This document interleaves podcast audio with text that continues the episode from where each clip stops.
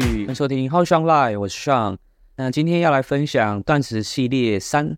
那我在前两部的断食系列 EP 二十七跟 EP 三十二有分别讲到断食的方法、好处跟风险等等。那有兴趣的朋友建议先回去听过，会比较有完整的概念哦。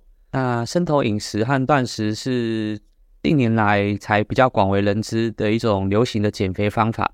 但是你知道它们的真正原理和效果吗？在今天的内容中，我将为你解释生酮饮食和断食的三个常见的误解和差别，并且用科学研究来支持我的观点。那第一个，断食是什么？那断食其实就是不一直吃东西，给胃一些休息的时间。你可以选择在某段时间内进食，然后在其他的时间不吃东西。比如，你可以每天吃八个小时。然后剩下的十六个小时就不吃，它可以减少热量的摄入，并促进身体的自我修复。那生酮饮食是怎么回事？它是一种吃的方法，重点是在少吃碳水，多吃脂肪和中等的蛋白质。那这样身体就会进入酮体状态。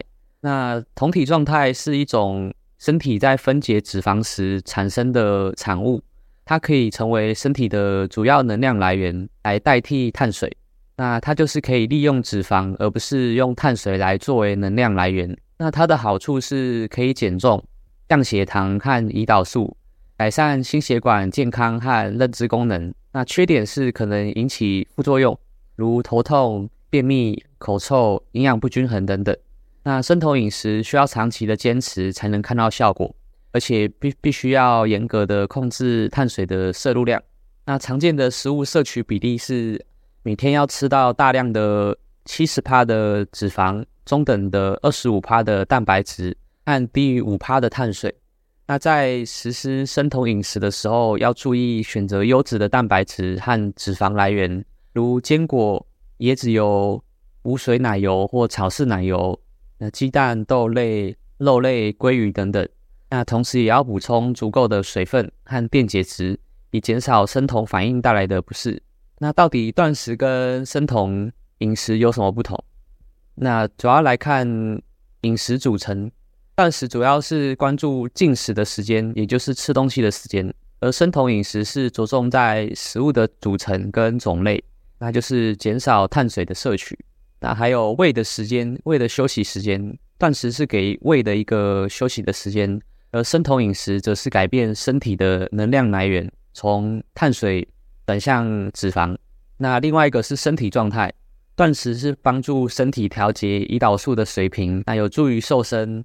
那生酮饮食是让身体进入酮体状态，促进脂肪燃烧。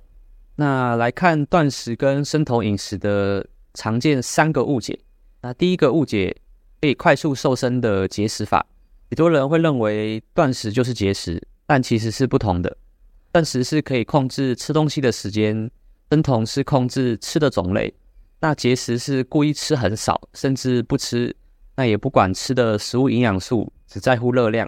那所以我们会以为就是只要控制碳水的摄取，或是定期节食，就可以在短时间内快速减脂瘦身，但其实不会。生酮饮食和断食并不是神奇的瘦身法，它们只是一种。改变能量平衡的方式。那能量平衡是指你摄取的热量和消耗的热量之间的关系。那如果你摄取的多于消耗的热量，你就会变胖。那反之，若是热量赤字，你就会变瘦。那生酮饮食和断食都可以帮助你减少热量的摄取，但是它们并不能改变这个基本原则。而且，不管是生酮或断食，刚开始可能会导致你身体迅速排水，而不是脂肪。因此，刚开始在外观上会容易误以为自己马上就有效的变瘦减脂了，但这种水分的减少只是暂时的，只要你恢复正常饮食，水分就会回来。那因此，这两种方法并不能让你快速瘦身，而是需要长期的坚持和适当的运动训练。那误解二，可以提高新陈代谢。那有些人认为生酮饮食和断食可以让身体进入一种特殊的状态。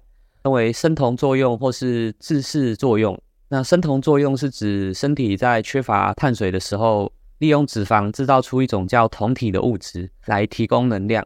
那自噬作用也是叫细胞自噬作用，就相信大家对断食有一些了解的人应该都有听过，那也是断食的一个好处之一。那它是指身体在断食的时候会开始分解自身的老旧废弃细胞来回收利用。那有些人认为这两种作用可以提高新陈代谢，也就是身体消耗能量的速率。但事实上，生酮作用和自噬作用都是身体在应对压力时的适应性反应。它们确实会短期的暂时增加新陈代谢，也确实是有利于身体的作用反应。它能够促进身体修复、消炎等等。但如果长期的生酮饮食和断食，反而可能会降低新陈代谢。那因为身体会慢慢来减少肌肉的组织，来减少能量消耗。那减脂通常肌肉量也会下降，也是正常的。那因此长期来看，生酮饮食和断食并不能提高新陈代谢，而是需要保持足够的蛋白质摄取，按肌肉力量训练。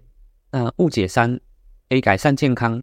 还有些人认为这两种方法可以改善血糖、血压、胆固醇等健康指标，甚至可以预防或治疗一些疾病，如糖尿病、癌症、阿兹海默症等。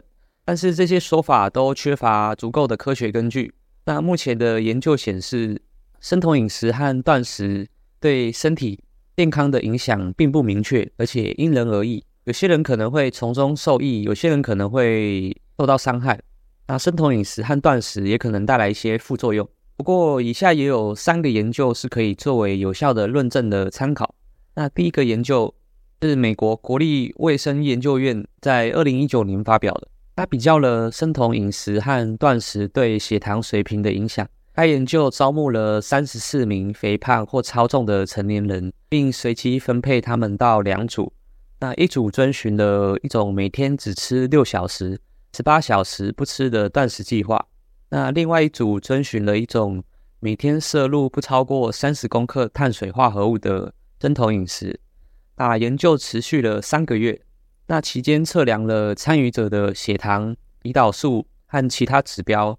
那研究发现，两组参与者都非常明显的降低了他们的体重、体脂肪和血压，但只有生酮组比较明显的降低了他们的空腹血糖和胰岛素水平。那这表示生酮饮食可能比断食可以更有效的改善血糖控制和降低糖尿病的风险。那第二个研究是由英国牛津大学在二零二零年发表的，它比较了生酮饮食和断食对胆固醇水平的影响。那该研究招募了一百四十八名健康的成年人，并随机分配他们到两组。那一组遵循了一种每周断食两天、正常吃五天的五二断食计划。那另外一组遵循了一种每天摄入不超过五十公克碳水的生酮饮食。那研究持续了十二周，那期间测量了参与者的胆固醇、氨酸甘油脂和其他指标。那研究发现，两组参与者都非常明显的降低了他们的体重、BMI 和三酸甘油脂水平，但只有生酮组明显的提高了他们的好的胆固醇水平 （HDL）。这表明，生酮饮食可能比断食更有效地改善胆固醇比例和降低心血管疾病风险。那第三个研究是由美国哈佛大学在二零二一年发表的，它比较了生酮饮食和断食对心脏健康的影响。那该研究招募了六十名有冠状心脏病的成年人，并随机分配他们到两组。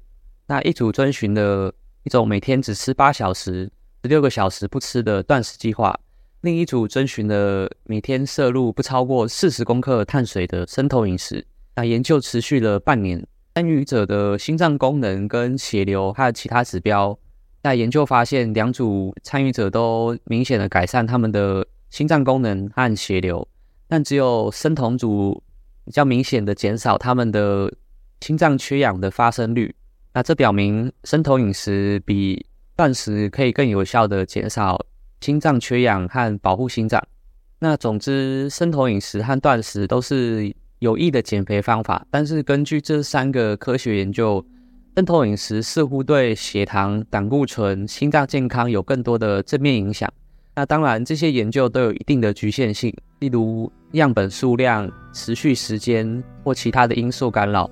因此，在开始任何一种饮食计划之前，最好还是先咨询你的医生或营养师，根据你的个人状况和目标，做出合适安全的选择。那在下集我会分享我之前断食七天的实测过程。今天的分享就到这边。那喜欢的朋友也请帮我按赞、订阅、分享。帮助更多人，也是对我最大的支持与鼓励。那下周见，拜拜。